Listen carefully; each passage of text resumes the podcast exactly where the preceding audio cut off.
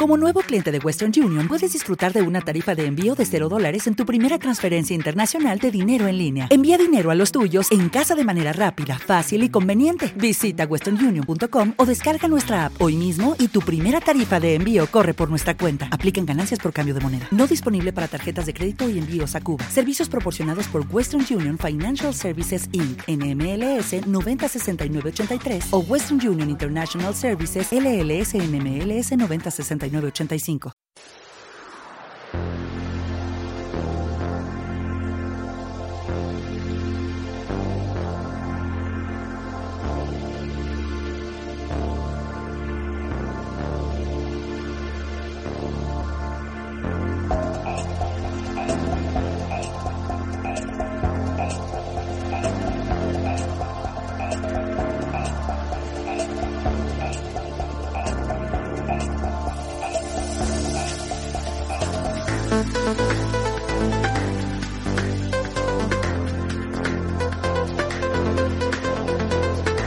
Hola, somos Álvaro e Israel y les presentamos la procesión de los condenados. Y por los condenados nos referimos a los excluidos. Vamos a presenciar la procesión de los datos que la ciencia ha excluido. Los programas rechazados marcharán en batallones, capitaneados por los audios caducos que hemos exhumado. Tanto si usted lo escucha como si no, marcharán.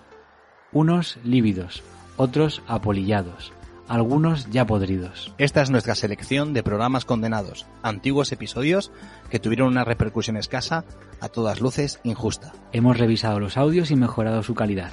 Esperamos que lo disfrute.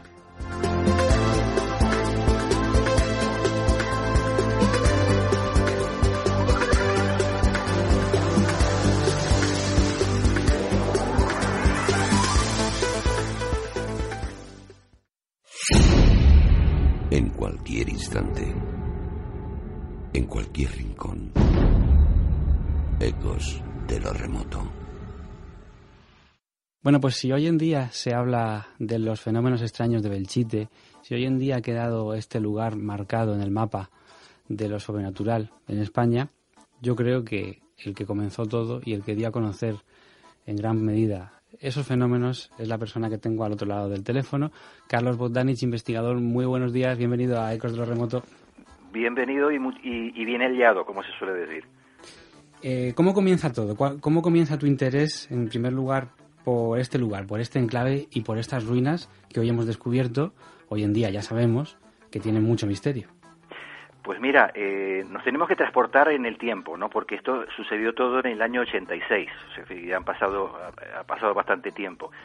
En, en aquellos años eh, yo tenía el programa Cuarta Dimensión, eh, que fue un programa pionero también en Aragón con respecto a los temas eh, parapsicológicos, astrológicos y, científicos también, porque teníamos la presencia de mucha gente dedicada también al, al, al, tema científico, al tema médico, etcétera, etcétera, ¿no? Pero bueno, eh, en los años 80 eh, había decaído mucho lo que era el, eh, la problemática psicofónica, es decir, las psicofonías en los años 40, 50, 60, 70 y 80, pues resulta que, perdón, hasta los 70 tuvo un auge importante, pero luego había decaído. Entonces nos planteamos en el equipo Cuarta Dimensión el hecho de hacer una, una experiencia que no habíamos hecho nunca además y eh, en ese momento pues el, planteamiento fue bueno pero dónde vamos a hacerla entonces analizando un poco la idea de que cuando eh, lo normal que han comentado los investigadores el hacer una psicofonía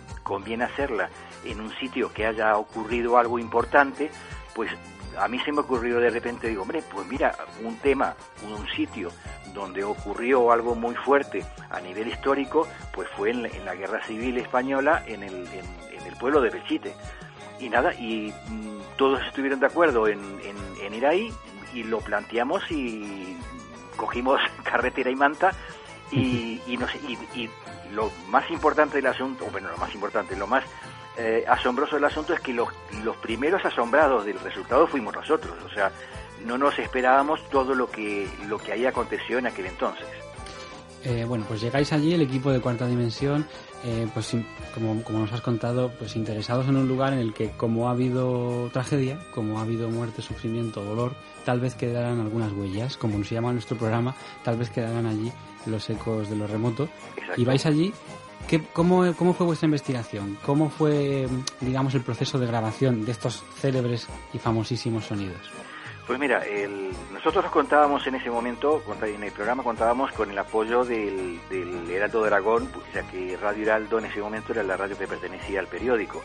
Entonces, eh, teníamos como equipo técnico, como, como, equipo tecnológico, el más avanzado que en ese momento había en el mercado. Es decir, eh, llevábamos equipos de grabación de última calidad, eh, con todo lo necesario. Estamos hablando de, de, la época en que trabajábamos con cintas pero claro, pero todo lo que era el, equipo de grabación y eh, hasta los cables eran blindados, es decir, un montón de, de cuestiones, los, los micrófonos también tenían una eh, determinada calidad, es decir, que el equipo en realidad era el, lo mejorcito que había en el mercado en aquel entonces.